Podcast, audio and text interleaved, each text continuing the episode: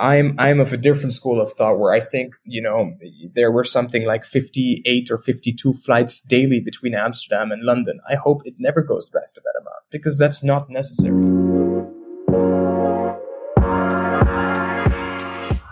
Welcome to a new Smack episode. I'm your host Florian Montag, and today I had the pleasure to welcome an old friend, Chalana Perera. I spoke with Chalana about his love for hotel development, his experiences with both CitizenM and Yays, how he thinks hotel concepts will evolve through COVID 19, and why now is the best time to move back home to Sri Lanka. Enjoy the show.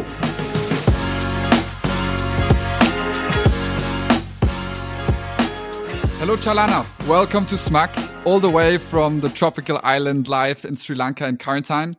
It's great to have you on the show. Thanks, Florian. Great to great to join with you guys uh, remotely here from the island. Thank you for inviting me, and I, I look forward to the discussion that we're going to have. Yeah, I mean, we I think we met each other. What was that? Five, six years ago in in EHL during our studies. Um, since then, you've been working for companies like Citizen M, Citizen M, and Yays um, in their development life and investment teams. Um, can you maybe share our audience a bit your story um, since we met at EHL and what you've done the last few years? Sure, with pleasure. I think indeed you and I got to know each other. I think we overlapped by one or two years uh, back at EHL in Switzerland. So I finished school in 2015, the summer of 2015, a uh, little over half a decade ago now that I think about it. And I think we got to know each other better after school, indeed, through various conferences and events and, and uh, alumni networking. Uh, after graduation, I joined uh, Citizen M uh, in their development and investment team at their head office in uh, the Netherlands, uh, outside of Amsterdam, in a small town called uh, Voorschoten, more like a village, really, near a farm. Uh, the reason I joined them following hotel school was that I actually interned with them in my second internship. As you know, the program requires two different internships, one on the practical hospitality operational side, and the second at the latter stage of studies in a more administrative managerial function. And I was placed, uh, luckily, uh, with Citizen M's development team as their first development intern in, in Europe. At that time, their team was also uh, very much in its infancy uh, and, and expanding rapidly. So I, the reason I ended up at Citizen M was thanks to a professor uh, at EHL and uh, an introduction made to me uh, with uh, one of the founders of Citizen M at the time, Michael Levie, the COO of uh, Citizen M. so that that's how I ended up with them. Did an internship for about five months, and essentially they offered me a job, saying, "Hey, when you graduate, come back and join the team." Uh, and uh, initially, I said, "Let me look at, let me scout for other opportunities." But when when I graduated, I thought actually these guys seem to be doing all the right things, scoring in the right way, and it it, it will be a, a, big steep learning curve uh, to enter to enter that company uh, as a fresh graduate. So uh, it was it was a combination of luck, timing, and a little bit of instinct, but it, it, was a great three and a half years that I that I had with the, the development team at Citizen M. So you can really say that your experience at uh, Citizen M during your first or second internship was the trigger was it the trigger for your interest into the world of hotel development? Or did you know already before hey that's what i want to go into and that's why you chose citizen m in the first place? Or was that first experience in that yeah in that part of the industry kind of a trigger for you? That's a good question. I think it was just by chance that I landed in hotel development. To be quite frank with you, the curriculum at EHL, especially up until the latter years, did not include much about real estate investment or development, if at all anything. So my exposure was very limited, but I had always been fascinated by what it meant to, to develop, create, build, invest in hotels, in hospitality venues. And, and later I would come to know this fascination as actually the real estate industry. I never knew of it as a term like that because uh, uh, yeah, again, at hotel school, we didn't discuss too much about real estate unless uh, you chose to take a certain elective. Uh, so, so it was really, it was really curiosity in, in, in understanding what does it mean to build a hotel? What does it mean to source and secure a site and actually construct a hotel? And I somehow always had this curiosity on the complexity and also how how the numbers would add up. You know, you you know roughly what you pay for certain types of hotel, but it never made sense to me to understand. Okay, generally, if we talk about five star luxury, you've got oftentimes multiple swimming pools, multiple restaurants, multiple bars, hundreds, if not thousands, of staff member, depending on the number of keys on the city and the location. How can that be paid off atop of the capital investment on the actual building, the marbles, the chandeliers? Okay, I didn't think about it in that much depth, but essentially, I was I was lured by my curiosity with the complexity of development. And I think uh, Citizen M provided me quite an open, uh, an open book, an open playing field. Let's say an empty canvas to sort of play and say, "Hey, we don't have a structured management traineeship program. We don't have really a structured intern program, but we would love to offer you uh, the opportunity to join our team uh, as an intern in development." And I did, I did a whole variety of things, uh, supporting underwriting for new developments, a lot of market research on, on, on new markets, new cities, uh, understanding and mapping out data, uh, a lot of work on business intelligence, uh, reviewing you know lease agreements in their infancies, reviewing acquisitions agreements in their infancies, and, and, and shadowing a lot of complex deal related discussions, which in my latter years when I joined when I joined the company full time, I continued to improve and hone on those skills. So it, it, it was again a combination of luck, curiosity, and uh, just interest that led me to that to, to to that job. So, can you tell us a bit more about what's the job description in in hotel development? Is it just um, you know doing feasibility studies, spending your time on Excel, and making sure that the finances work, or I mean, when I checked your Instagram over the years, I always had the feeling, man, he has the dream job because you're always also visiting a lot of sites. Can you give us a bit of insights on, you know, what was your job description? How did a normal day in, in your life look like? I think the first disclaimer should be that Instagram always always only shows one side of the picture, right? It's through a very specific lens. So indeed, I, I had the privilege of at a, at a very young age uh, being able to to to travel uh, for work. I also traveled uh, extensively leisurely, but for for work, visiting new concepts, some out of my own interest and some at my times with Citizen M, but more, I, I traveled much more regularly when I joined Yays, the, the, the, second part of my career in Europe. Um, but uh, there, there, the, role of a development uh, investment specialist, as they call it, or analyst, so right after graduation, which was to step up after my internship, it, at Citizen M, it, it was quite broad um, and the structure. I won't go into too much detail, but they, they have quite an uh, quite a well structured and an efficient system in how they source uh, source deals and, and, and develop opportunities. So I was I was under the umbrella that's called asset management. So the, the organization is structured into operations and asset management as an owner operator. Several hotel chains have various structures. Essentially, that's the basic principle. You have an operating company and you have an ownership company, uh, which some some phrase as asset management. So under uh, under asset management, we in the development team were sourced with uh, were tasked with sourcing uh, new opportunities. Uh, in my specific role, it was initially across uh, the world. So I was actually looking at, at opportunities in Australia, a little bit in APAC, uh, North America, and Europe. I was acting as a support function across the platform. But when I joined full time uh, with the European team at the head office, uh, I was focused primarily on on key European markets, and they had a very focused development strategy. They had a list of eight target markets based on certain metrics, uh, which are, of course, you know, sort of their KFC secret ingredients. So I, I, cannot really tell what those metrics were, but they're quite straightforward. And this and the company was very much focused on uh, on its core values, which is providing high quality hospitality at an affordable price. So we as the development team were in were in, in charge of sourcing those opportunities. And to answer your question on Excel or what my day looked like, every day was different. There was there was a significant amount of underwriting. So underwriting meant you know uh, sourcing assumptions, justifying assumptions, verifying assumptions. What is your top line? What is my ADR going to be at this location? What is my you know co- cost of employees going to be at this at this location? What is my GOP that I'm looking at? So creating essentially a P&L for a future hotel project on the operational side, plus an investment uh, an investment breakdown as well on the property side. So we had to we had to uh, underwrite both aspects: the operations and the property investment, financing and development.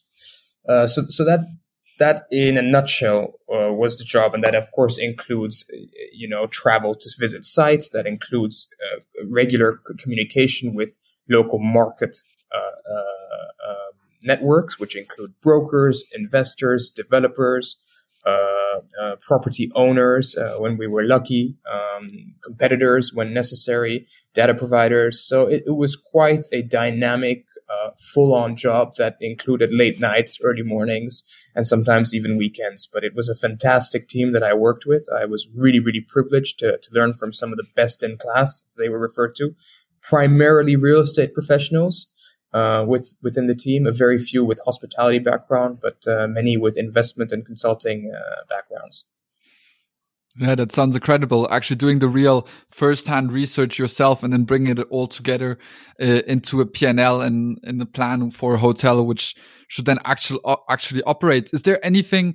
I mean, after your studies at EHL, um, and then going hands-on in these projects and really learning uh, all the numbers and everything behind the hotel, which surprised you or learning, which you said, Oh, I never expected that this would be the case in, in a normal uh, PNL of a hotel or something which you say, Hey, that really marked me in my, my first years of research?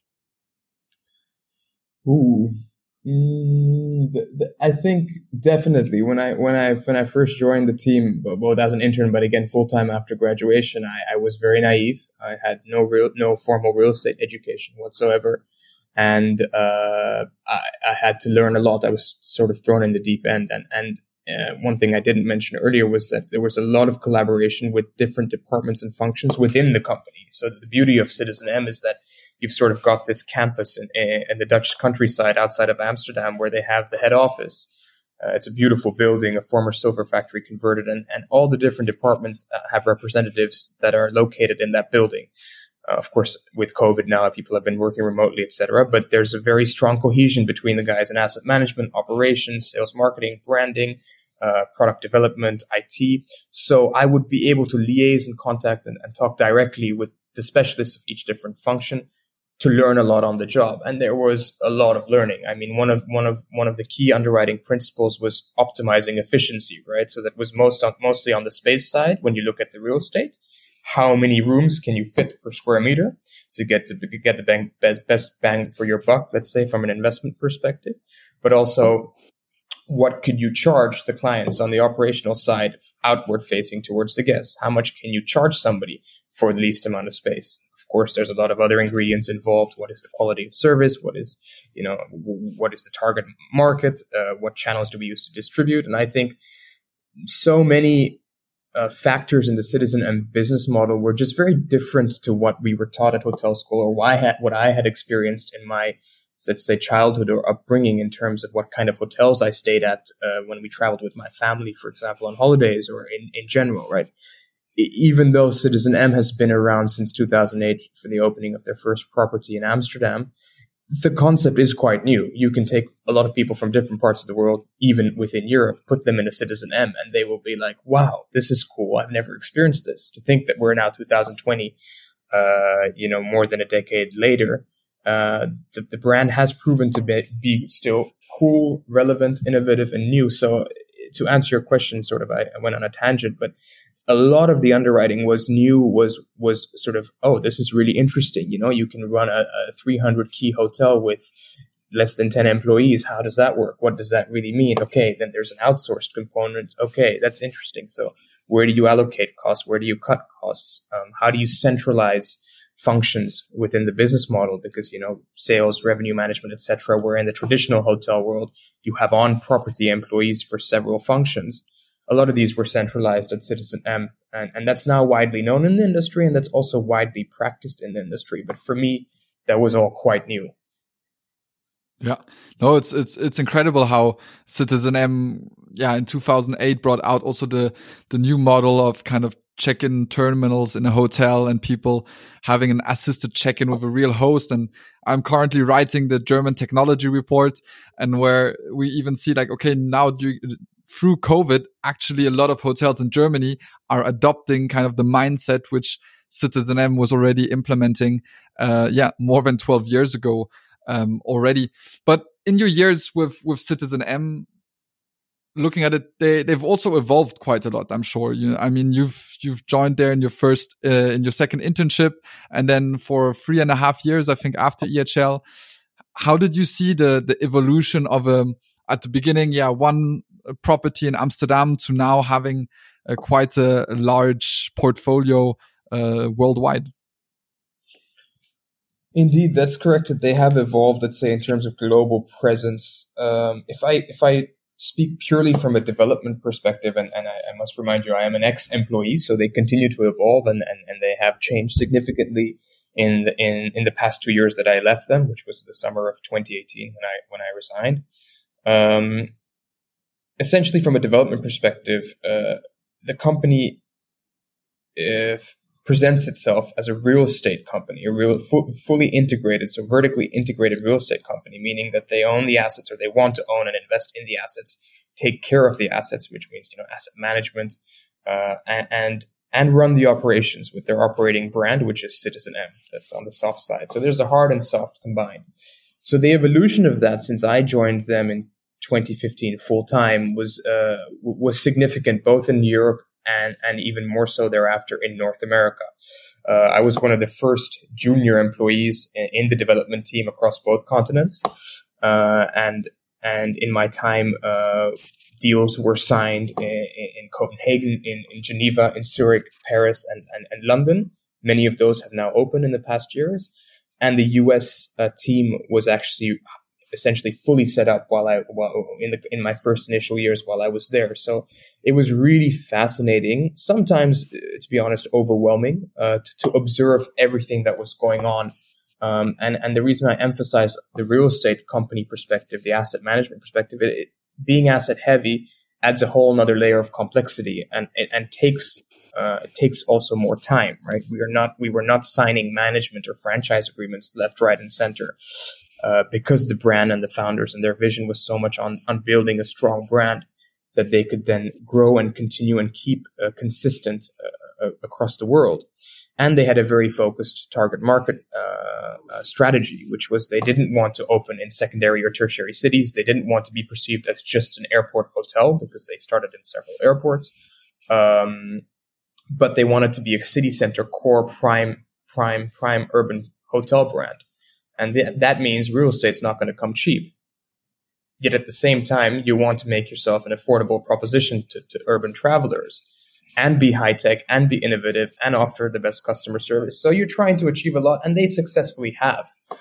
But it was certainly uh, not without a lot of sweat, uh, a lot of tears from from the guys up top, particularly, and and uh, in the teams that I worked in, there were there were several highly talented uh, acquisitions and investment managers and directors that were recruited uh, to source to source these very well located opportunities.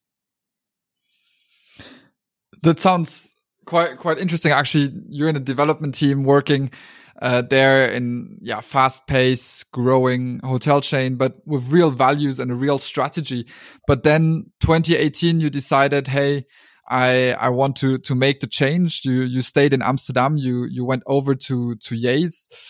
Is it because you know Citizen M became too mainstream and you became a bit too hipster in in Amsterdam that you wanted to go with a new and and young concept like Yays? Or can you tell us what were your thoughts behind that move and also maybe introduce uh, to the to the listeners who who do, who are not familiar with the concept? yeah, it, it, that again was a was a difficult uh, decision. I, I, must say when I when I uh, was making the decision when I had been approached by a headhunter early in 2018 for a new opportunity. I thought, oh, this is interesting. First of all, it's my first time, you know, three uh, three years after graduation, uh, being approached by a headhunter. I thought, how does this work? You know, it's like get on the phone with my father, who I consult for almost every every big decision in my life. And I said, I've been approached, you know, what is this? And he's like, oh, this is how you handle the situations. You know, this is a great opportunity. And then, and then, and then the thought process really began. Um, and I had always been open to new ideas. And as you know, I, I have, you know, an entrepreneurial spirit and entrepreneurial blood in me. So, uh, change and, and new was something I, I, I, not not thrive on, but it's something I look forward to. Let's say, uh, and I and I unfortunately have this uh, this in my blood where I cannot stay in one place for very long. so being in quarantine at the moment has been a good test of that. so I think leaving Citizen M um, at the moment I did was really a tough choice. Uh, before I talk about Yays and why I made the move, I think that let me say the reasons why I, why I struggled to make the decision, or let's say why I would have stayed back at Citizen. Real estate markets were certainly uh, peaking, at least where we where we were looking. So core prime, you know, prime locations in, in, in core cities in, in Western Europe. You know, some of the highest priced markets. A lot of new hotel brands were were entering or trying to enter the space, and Citizen M had by then been a proven and tested concept, which finally we were getting phone calls with with opportunities. Whereas really uh, uh, just three years before in 2015, I remember we had to be much more proactive. My, my, my directors and managers above me were having to spend a lot more time marketing and communicating the brand story and vision, flying people into Amsterdam or, or London to do some test sleeping to really make people aware of what this what this brand uh, is and, and what it's all about because even people within the continent of Europe and when I say when I use the word people I mean industry professionals from real estate or hospitality they were still not convinced or not certain of Citizen M. But but in the year that I chose to leave, there was a lot of opportunity coming our way, uh, albeit competition was also very high. And in the world of real estate development, uh, hotel brands and hotel operators are competing with other asset classes. And, and, what do I mean by that? Other asset classes include commercial, uh, so there can and, and offices, retail, uh, mixed use developments, uh, restaurants, F&B, but also residential, right? And city centers in Europe have had a lot of political movement and political agendas leaning towards a favor for affordable residential stock, which has been lacking in, in the areas that Citizen M was also looking for new opportunities. So it was a tough playing field, and I and I was lucky to expose to be exposed to some of that. Of course, learning rapidly and and uh, and observing my more senior colleagues navigate that complex real estate landscape. And I thought, you know, okay, this has showed me that my three and a half years at Citizen M has showed me that there's a lot more to do with urban development, urban planning. Hotels are, are actually are not just a place for guests to sleep, but they're a part of a larger ecosystem of, of space, of functional use, of experiences. You know, as we learned a lot about at hotel school, experience design and and delivering, uh, you know, quality spaces depending on what the end user wants. And I think I think that's when I said I said to myself, it would be interesting to hone these skills and, and apply it in another context, still related to hospitality, which is my underlying and let's say base ground zero passion, and, and always will be, I believe. Uh, but paired it with the real estate experience, and that's when when when I, I link it now to to Yays, the company which I, I recently uh, left uh, as well. When they approached me um, via headhunter, I, I, I first took a few steps back and I said, okay, what does this really mean? You know, what, what is, what is, what is Yays in the short stay group? And I said, serviced apartments. I thought, serviced apartments? I don't know if though what, what you think when you first hear serviced apartments, but generally hotel school gra- graduates, uh, maybe a, a downfall in their arrogance is that serviced apartments are not considered the sexiest asset class or sexiest subject in the hotel business, right? If I can use the term sexy. Whereas at least a couple hotel, years ago. At least exactly. So and that's what I'm getting to. So at least at that time in 2018, and so it, they really were not. Uh, you would kind of overlook it. We had very few classmates uh, going into the serviced apartment space. We had very few lectures that included serviced apartments, or maybe it's my poor memory, but serviced apartments were not much were not often brought up in our education, and and and I cannot think of almost anybody who was interning in serviced apartment chains, albeit that business model has been around for a while, and they've been doing well. So so I thought, okay, you know what, this is perhaps not as sexy as, as Citizen M, but but in terms of Citizen M being a design boutique, innovative you know game changer. We were always featured in business reviews and articles, and and that was really cool to be a part of a company that was sort of seen as the Tesla of the hotel mm-hmm. industry at that time, right? So all those catchy names and, and marketing terms were thrown around all over Citizen M, and that added a lot of strength and value to my CV. So I'm always grateful for that. And I think that's why the headhunters approached me. So I had to, I had to really consider, okay, do I want to change space concept, move out of a highly successful, fast growing company and enter a more entrepreneurial, also Amsterdam based innovative Dutch concept that is focused on serviced apartments. And after a few months of re- reflection and through the negotiation, or let's say the, the, the interview process with my with with Yays at that time, um, I thought, you know what, let's go for it. Let me take the risk. Let me let me jump on this opportunity to get a step up in position, but also to enter a, a business that was at that time a couple years behind Citizen M in terms of its growth trajectory, but with very much similar intentions and values as Citizen M, and, and those being, you know, Dutch companies which are known for innovation, known for their efficiency, practicality, known for being tech forward, but uh, highly customer centric, uh, and known for being competitive when it comes to investments and returns and, and use of space. So I made the move and uh, it was certainly an interesting move. Uh, I, I, was assigned my own markets, uh, focused primarily on Paris and Barcelona. And, and at Citizen M, I was supporting on various markets. I was supporting different managers and directors with their transactions. So it was a big step up in terms of responsibility, uh, in terms of commitment. And it was also a step up in a time when the real estate markets, again, particularly in Paris and Barcelona, were extremely disfavorable or uh, you know not open uh, to to new hotel developments in the sense that prices were high. As i mentioned before everybody had a new concept that was cooler than yours. You know if you if you sat at a real estate conference which i attended quite a few of in my two years at Yays, you know the guy on my right always had a cooler or more clever idea and the guy on my left or the lady on my left had had had more investment capacity than i right? So you're always in this context where there's always uh, somebody out there who has has that new cool product that's trying to get the same attention you are and is fighting for limited development plots in some of some of these top cities in Europe. And, and why does everybody want to be in these same cities? Yeah. Because if you can prove your concept in Paris or London or Amsterdam, you're likely to do well uh, in other markets and likely to grow out of it. And, and, you could say the same for for the, for North America, where I, I haven't worked much, but uh, the East Coast and West Coast markets are where all these European innovative brands still want to plant their flags, right? So I took the I took the bold decision uh, in consultation with not too many people, to be honest. At the end, it was a gut choice that I made. Um, and and I and I joined Yays, and I uh, I was happy that I, I, I didn't have to commute into the Dutch farmland, but could have a seven minute bike ride down the canal from my apartment to the office. So that was a new luxury for me, which I really appreciated.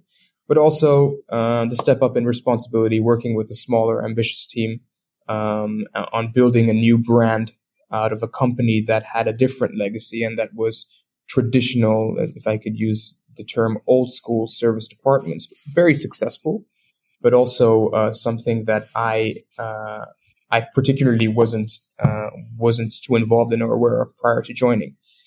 So so that was that that that was the that was sort of my thought process uh, to to enter Yays. It was a combination of taking risk, eagerness to expand uh, my exposure to entrepreneurial companies.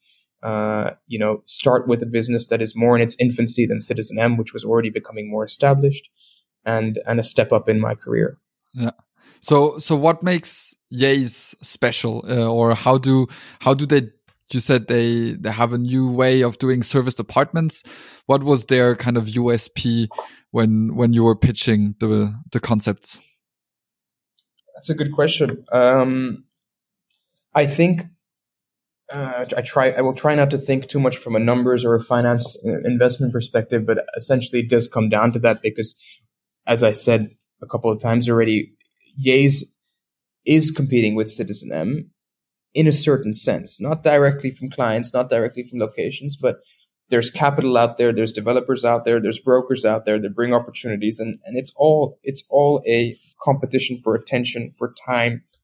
Who gets the most attention? Who's the hottest subject at the moment, right? And at that time, uh, in Q4 2018, when I joined Yays, serviced apartments were still in the shadow, but they were gaining more and more traction simply because in Europe, and and this is something that through my interview process I, I really felt confident and I appreciated in in, in Yays' model is that in Europe, serviced apartments are not as well established as they are in, let's say, a market like Australia or North America or even in the in UK, where they have established brands. Or I think Germany may be the one exception where there are established brands in a few markets, and, and you you really have uh, a solidified business model. In, in most of Europe, serviced apartments remain a fragmented industry, right? Several independent brands. Um, the distribution system is, is completely different to traditional hotels. Uh, the, the way they are marketed, the way they're communicated, and the way they're presented is, is just quite different, frankly. I think a lot of that has changed uh, this year, uh, uh given the circumstances of COVID 19 and what that has done uh, to travel and to the hotel business. And I think serviced apartments have benefited. Back at that time, the USP when I joined was, hey, we actually have high quality spaces. Uh, uh, looking at and, and, and looking at, at, at, urban locations which are not commercial core city centers, not the crowded areas. But Yays is all about unlocking new neighborhoods for frequent travelers, be they business or leisure, who were keen to travel together with colleagues, with their partners, with their families, with groups of friends, and that essentially um, was the USP. And people would say, yeah, but that sounds like Airbnb. I said, well, there are elements of it that, that could be Airbnb. There are elements of it which could be a, a big hotel room or a hotel suite. There are elements of it which could be in an independent serviced apartment or you're sleeping at your friend's place. Sure. But I think what Yays brought is really high quality design, high quality standardization, uh, plus that generous uh, give back of space to the guests uh, with their business model, which said, hey, we don't need common areas. We don't need a big front of house. We don't need extensive lobbies. We don't have restaurants and bars. We provide you back that space in your individual units so you can invite somebody over. You can cook at home if you're a business traveler that's here for a week on a consulting assignment or a project basis. There's only so many nights you want to eat out at restaurants or takeaway. You can have a fresh breakfast in your own little kitchen in the morning, or you want to do your laundry, um, or you want to have a colleague over, etc., etc. So we were catering. Uh, Yays is catering to an audience that um, that is very much existent, but doesn't have too much options when you're booking in, in cities like Amsterdam, Paris, and London.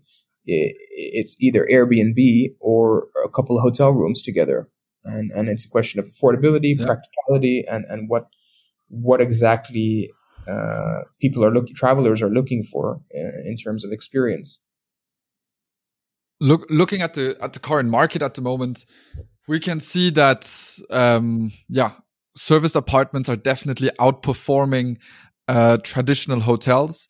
Um, let's let's make the let's make the comparison now between Yays and Citizen M, um, as as you have experience with both. Um, both are built on a business model, let's say, with little um, labor costs. So that's of course in, in the COVID nineteen times quite good. So less less overhead costs. But on the one side, you have the serviced apartments where it's like, okay, we have a comfort zone. You have your kitchen in in indoors in your room. Um, however, Citizen M is having more the small room and everybody's in the common areas. How do you think both um, trends will or both concept will evolve in the next year or two. Um, will it all go direction serviced apartments, or do you think once we have a vaccine, people will go back to the way they were traveling before in concepts like Citizen M? And there's, as you mentioned also before, a lot of other concepts in a similar style. Yeah, that's a that's a fully loaded, uh, or let's say, uh, an extensive question, which I think uh, I don't have a magic ball in front of me to predict. Uh, I wish I did, and I think we would all be making bets on that now. But I think you, you would be on center stage at IHF. yeah, on the virtual virtual IHF, indeed.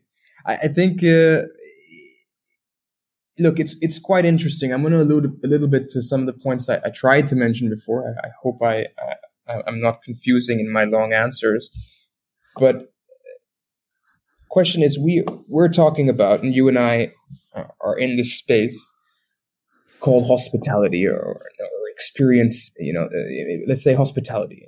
And, and it's driven around experiences and, and driven around where those experiences are delivered. And those experiences are generally delivered in a physical space. Huh? 2020 has shown that actually they can also be delivered otherwise. But in general, let's say we're talking about physical spaces, tangible spaces.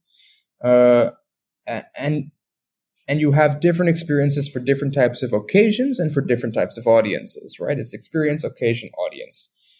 And then your geographic location is subject to okay, where where does that audience want to be and where does that occasion need to be? if I can, if if if you can visualize that. So any of the brands that that that are privileged enough to be a part of this large experience economy and hospitality uh, business, let's say, have have have a a big question to answer in terms of where is, where is really their value, right? And I don't again I don't mean to throw around keywords like value because that's also quite a, heavy, a heavy word, but where really is their value? Where, like you said, what is their USP? Where, why do why do travelers, let's say, when restrictions are lifted and, and traveling is eased and somewhat normalized in the coming months, whenever that will be, where do you want to go first, right? You as Florian, where are you going to book? Are you going to book if you had all the choice and you have some money saved up at at you know a luxurious resort in the Maldives, or are you going to look? Are you going to look for a city hotel? What is going to be your first trip after all this is over? And if you can answer that question, it's a question that then you know hotel developers and investors need to be able to reflect and, on and answer themselves, right? Because it's not easy. You tell me, well, when it's no, when things are normal and you can go to Zanzibar and then hop on over to Kenya for a safari, you're probably going to have a very specific occasion, right? And that occasion is primarily leisure. It's quite exotic uh, and and potentially will require a decent spending power and a decent amount of time. Or you say, I'm going to go to Zanzibar, book out an Airbnb place, work from Zanzibar for a month because now I can. So your occasion changes completely. Your uh-huh. audience is still you as Flow, but your purpose of travel is breath of fresh air, take advantage of cheaper accommodation, take advantage of the new working conditions. So it's it's actually shifting. I think 2020 has done a phenomenal job for our business, for our industry. It has ruined many people's careers, or let's say put a lot of things at standstill. It's turned many businesses upside down and and shook up business models. But I think it's a fantastic opportunity as you and I being relatively young in in the, in the business to really recognize that hey, there was a, we, we were always taught at EHL and when we graduated that we are part of one of the oldest industries in the world and one of the most slow to adapt and transform, right? And it's still the case, even with innovative business models. Like I said, Citizen M is now 12 years since the first hotel opened, and now they have 20 hotels operating across Europe and North America. That business model is still considered new. You know, if you were to look at yeah. tech, right? If you told me about something 12 years ago, an app or, or, or fintech or whatever, you know, it's not going to be relevant today almost, right? So you're almost yeah. starting to see the decline of Facebook, if I can make a big statement like that, amongst our generation. The user user interaction and, and the amount of time we spend on Facebook has reduced significantly if you compare it to five years ago or nine years ago. But with hotels Definitely. and hospitality products, that hasn't really changed. And you're more of an expert in terms of innovation because you see you see so much new, just the word new coming out of the tech tech companies and platforms, et cetera. And you see that in, in, in your business with Hotel Hero. And I think you have a very, very valuable perspective that I personally don't have. And, and I think from, from my perspective, it's more from the traditional standpoint because hospitality is very traditional, but real estate is also extremely traditional. If I can say this, it's, it, it, you know, it is one of those businesses that is still run by predominantly Caucasian men in their 50s and, and 60s with deep wallets representing investment companies with deeper wallets and, and, and deciding who will operate what in what space. Uh, I'm, yeah. talking, I'm talking from uh, from the European context where I where I was working for the past five years. So that is evolving as well. You see you see far more women uh, in real estate now. You see far more younger, let's say ethnically diverse backgrounds of persons involved in creating new brands. Uh, you see far more, uh, far more uh, innovative concepts, but still within the same question that we're answering, which is, what are you going to do? Uh, what is the occasion? Who is the audience? And what is the experience you're going to provide them? And then, and, and I think Citizen M or Yays or all the other brands out there and, and future brands are, are, are trying to better define that for themselves. But you've also got a commitment, right? As an existing company, you've got a commitment to your shareholders, you've got certain obligations, you've got a commitment to your employees. So how much can you really change? Are these companies geared to change drastically? Oftentimes no, simply because if you and if you and I had a business where we had thousands of employees on our payroll and and and, and, and millions of euros worth of assets and shareholders waiting for for their payouts, yeah, you cannot say, oh, because of COVID, we're going to now do this, this, this, and this. No, but I think it. I yeah. think COVID really triggered the first first wave, if I can use that term in a different way, the first wave of a new thought process. And, and I am yet to see the real thought leadership come out of that, where they say, hey guys, we've got all these right ingredients. We've got aspirational talent. We've got a little bit of technology. We could use a lot more. We've got phenomenal locations. We've got great spaces, great ideas, and we're experts in delivering experiences, the finest cuisine, the best cocktails. That all exists. But it's the combination of all of that and how that will be used and valued going forward and again the keyword is value on on on the based on the audience and based on the demand. Because you and I could very much very well be having this this conversation uh, I could be in Mauritius and you could be in Zanzibar and and we would we would not have any difference in, in the content of our discussion yeah, I mean, we're in Sri Lanka and Brussels at the moment, so that's already quite international, I would say. Exactly, exactly my point. So then it's a question of okay, what what does the revival of business travel look like? And that's one I I have strongly differing opinions to.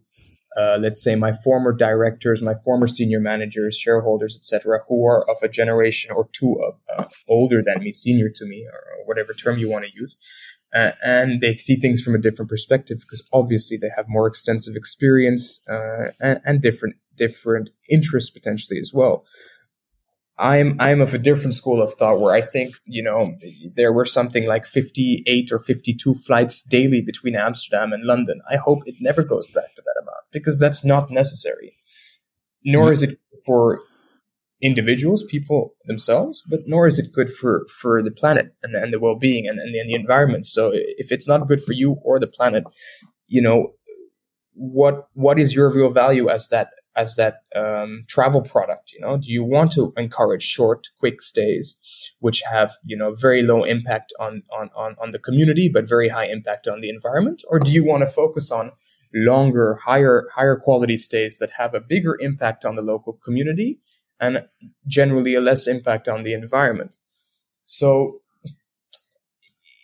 all of these brands are are, having to face different different challenges. Uh, some of them are as simple as, okay, uh, are we going to stay open next year? Are we going to be able to reopen in a couple months? Are we going to sell off? Are we going to be able to reemploy, rehire people, or or have to fire more people? Or those are some of the more fundamental questions being answered. But I think from a more thought leadership perspective, it, it is about the use of space uh, in cities, you know, because then you go you go, you go back to what I alluded to earlier, which is about different asset classes that hotels are competing with from a development perspective. What about all those office skyscrapers that are essentially empty in Canary Wharf and La Défense? Are you are, are people really waiting to, to commute back into those? And, and, and sure, it won't be hundred percent occupancy, but what can be done with those buildings where where they're on paper worth millions and millions were invested in them? You know, same with residential. So, so what so what would you say now for for hospitality assets? Is it a good time uh, looking to the future? As you say, there's a lot of um, office spaces and commercial spaces which will not be used again as the uh, as such, and you can put new hospitality concepts in, or do you think it's more it's quite bad for many uh, city center hotels in, let's say, London or, or Paris, because you will have much less business travel, at least in the next couple of years.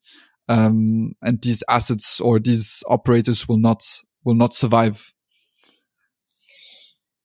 I wouldn't want to comment on who who will survive and who will not. No, survive. not not specifically, but on the yeah. on the asset class hotels in in city centers. Do you think is it a good uh, is the future looking brighter, or do you think it's more the traditional hotel will maybe not survive so much, but it's more new, future proof hospitality concepts which will evolve through this I think it's indeed the, the term future proof is a nice one. Um, uh, I think it's I think the key is flexibility.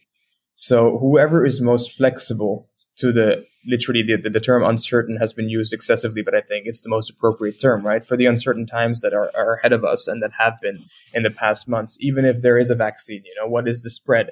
What will consumer confidence be like? How will how will intercontinental travel be? There's clearly been a difference in regulation and management of of the health crisis and, and travel restrict subsequent travel restrictions in different countries, even neighboring countries, right, between Belgium and the Netherlands, sometimes completely different. Um, and so looking it down on a micro level in terms of hospitality, if you're going to be able to be flexible, then then that will that will allow you to be more resilient. And and which companies are more likely to be flexible than others? Yeah, that that I think requires a fundamental shift in, in the way most traditional hotel chains look at their employee structures, uh, uh look at their business models, look at who they're selling to. It's it's not going to happen next year or in the next two years. It's a gradual shift, I think, that will take place.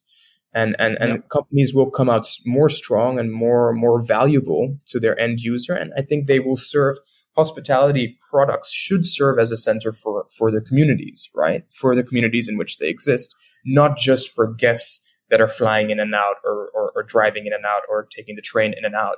It's, it's more holistic. I mean, how often do we eat out when we're a resident of a certain city?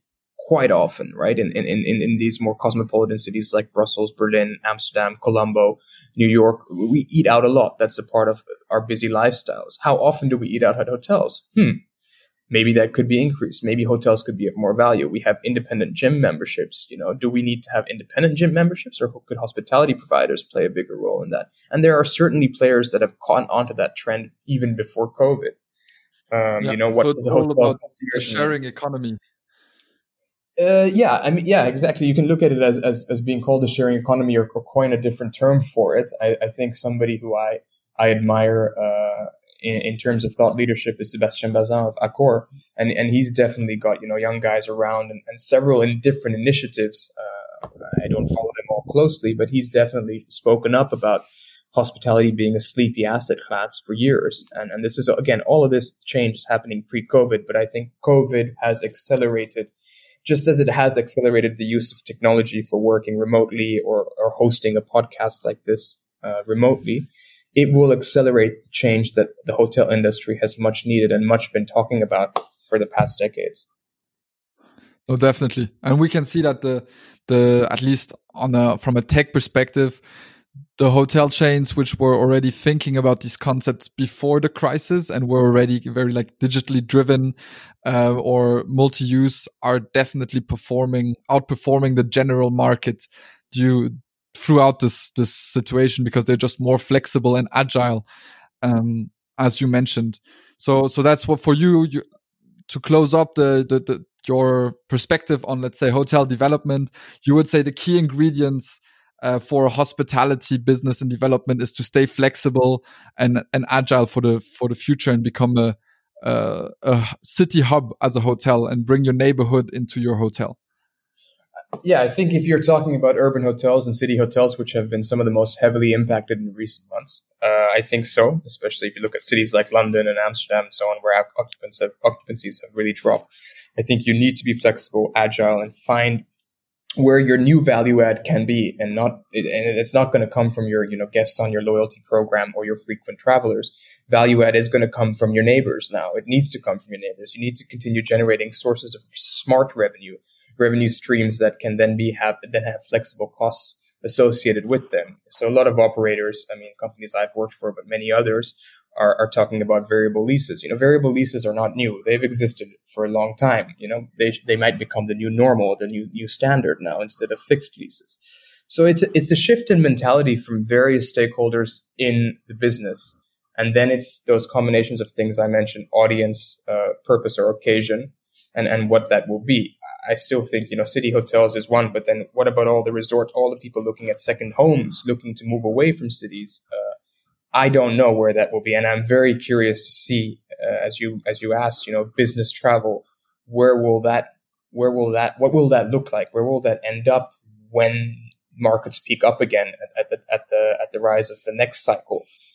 That's one I'm very very eager to see where that that will be because I think that will shape a lot of the industry. Our, our industry is, is built right on business or leisure travel, but that that term bleisure that's that's been talked about more and more towards the end of our studies at, at EHL is is really the reality now. It's it's bleisure has become our norm because we're working from home, uh, we're, we're, we're, or we're working from wherever, and and you have a very fine line between your space. You you you're sitting and eating dinner at the same place where you had your conference call in the morning. Yeah, that's that's probably for me the most obvious example of bleisure in a space, right?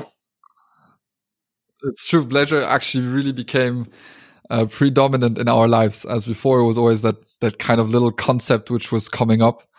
That's that's interesting. Yeah. But it's going to be interesting to let, see, uh, see what happens. Yeah let's move let's move on uh, and and look a bit more on on, on your personal story uh, because I mean COVID nineteen as as we discussed had or is having major impacts um, on the industry and and hospitality con concepts which are being disrupted, but it also had quite a quite a significant impact on on your life. Um, moving from Amsterdam uh, back to your home country, Sri Lanka, where you're currently actually in quarantine. We didn't mention it at the beginning so much, but can you tell us maybe where where you are at the moment and why you're in quarantine in Sri Lanka?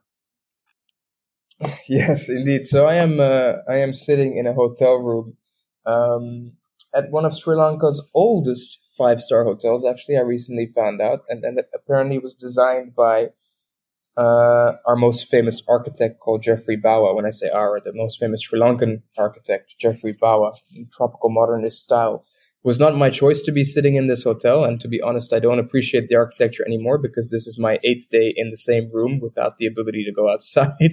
so uh, I have uh, I have to do uh, another six days or five days. Uh, of mandatory quarantine, uh, as is a requirement by the Sri Lankan government for any travelers coming to the country from outside uh, including COVID tests, and then two weeks at home after that. So it's quite extreme.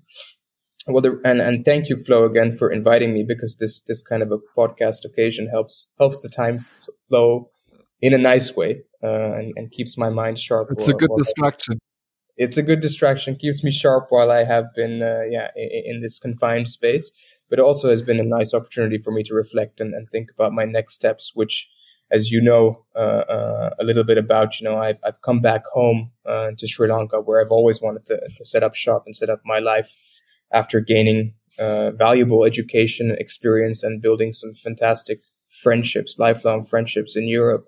So it's always my intention to come home, and and this year uh, really provided me the opportunity to take the time, space uh, I needed to, you know, while working from home, while working remotely, let's say, to really figure out, okay, where do I see myself for the next five, ten years? What what do I want to be doing, and in the, in the longer run? And uh, after the first lockdown and so on, I really had uh, had good discussions with various mentors, uh, family members, non-family members, uh, entrepreneurs about you know setting up a business uh, in Sri Lanka together with, of course, my family uh, family support structure, and and this the, the current context of COVID really made it, you know, you, you, you alluded to Instagram and, and, and, and, and, and, you know, observing people's lifestyles. I think this year was the easiest year to make a, a, drastic lifestyle adjustment, you know, moving from the comforts of, of living in Amsterdam, which I think is one of the most convenient cities in the world. I've lived in about seven or eight cities and, uh, and Amsterdam really makes, provides you a high, high quality of life. But at the end of the day, I, I always knew it was not where I wanted to, to, to call call my permanent home. Um, so I made the decision uh, and took the risk to, to, to, leave to leave a comfortable and challenging and rewarding job and life in Amsterdam to move back to Sri Lanka uh, to join my family. And uh, I have some exciting new projects in the pipeline again, t- together fully with the support of my family structure. And uh, I will leave that as a cliffhanger. Uh, some some some keywords that maybe I can throw out there is we'll be focusing a lot on uh, community based experiences, high quality, um, high quality uh, experiences. Uh, it will have a hospitality and travel link, but not in the initial stages. The initial stages will be more focused on, on, on a more grassroots production. Uh, I won't go into too much detail because nothing is. Uh, we'll, we'll keep that for the next podcast. Exactly. So let's keep it for the next pod- podcast. But I am indeed fully based in Sri Lanka now, and uh, and hospitality will very much be a part of my long term projects, but in the immediate term, I will be having a a, a more slow paced life, no more business travel for a while, and, and really enjoying the tropical island and all the, the fruits that it has to bear. So yeah, I mean, could you also yeah share us your your thought process behind um, moving back home. I know it's it's it's about family business. It's about coming back uh, to your to your roots, but also you know for many, I think students who came similar to you to Switzerland to Europe for hotel school, did a couple years in in their career there, and are thinking about you know maybe going back to their home country. You know what what was the the key drive behind it, and what was at the end of the day the real driver for you coming home? So I never thought I'd say this myself, and I curious to curious to hear what you think on this. But you know when people tell you to follow your heart. so yeah, I mean, it can go well and it can go wrong. right exactly so it's it, it, as cheesy as that is a lot of mentors who i never imagined them using that phrase were, were telling me you know you need to follow your passion and your heart and i said i don't know where my heart is like it's like somewhere in my body but like what so yeah i think i think it, it is it is a gut it was a gut feeling actually a gut instinct it doesn't sound like a very well-founded decision but i can i can and you can see that with my back with my background hang on a sec i have to get my temp- temperature checked one sec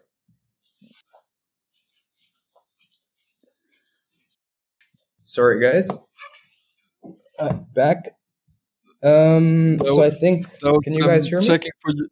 They were checking if if you're in bed already. Yeah, indeed, indeed. They were trying to see if I have some kind of other disease. I don't know what's going on, but uh, yeah, they do two two temperature checks every day, one in the morning and one in the evening. Uh, it's the it's the military medical team, so they uh, they they knock on the door until you open it. So uh, sorry about that, but uh, essentially, um, yeah, follow, following my heart. No, I think it, it as we discussed uh, a couple months ago, Florian, when I gave you a heads up that I'd be moving out, but it was still relatively confidential. Uh, there is an element of risk that I that I wanted to take uh, in stepping and making this step as well, and I think it's about timing. It's really about timing when you look at 2020 being being a year that has changed a lot for many people in terms of simply, you know, how, how you live your day to day because of COVID and, and, and, and the restrictions and, and, and all kinds of changes. So that gave me, that gave me the confidence in saying, you know, if I'm going to make a big life decision like this, such as relocating to my home country, leaving again, as I said, a comfortable uh, job and life in Europe to, to venture somewhat on my own uh, in Sri Lanka, um, leaving behind my closest friends as well in that in that region. I think the lifestyle changes are, are quite minimal at the moment because in, in a sense everybody around the world is in some form of quarantine or, or, or not for the next coming months. And i think that will not last for too much longer than next year let's say. So mm, the adju- initial adjustment has been minimal. Um, having said that i've only been here eight days in this hotel room but uh, i think the this year has really provided me with the confidence uh, and support I needed in thinking markets are shifting. You know, economies in, in various ways are shifting. In, in, Sri Lanka's example, the economy economy is is really suffering. Right, tourism is was until COVID the third largest foreign revenue generator for for the for the country. You know, our export earnings are significantly down. Um, business is down. The island is technically shut to anybody except citizens uh, willing to repatriate or wishing to repatriate. And you can say the same of many global economies, many countries. Um, there are fundamental sh- changes happening, of which we will only see the lasting impacts in years to come. And and that that is in essence why I said, you know what, uh, me moving home is really a drop in the bucket when you look at things from from you know from a big big picture. So uh, I think this is going to be a really nice time to foster new relationships, to build uh, build a brand and build a business um, uh, together with my local network, and to to to take risks and and definitely live a, different life where where I will not be you know jumping on a train or a plane to, to change cities every week as I was doing in the past years.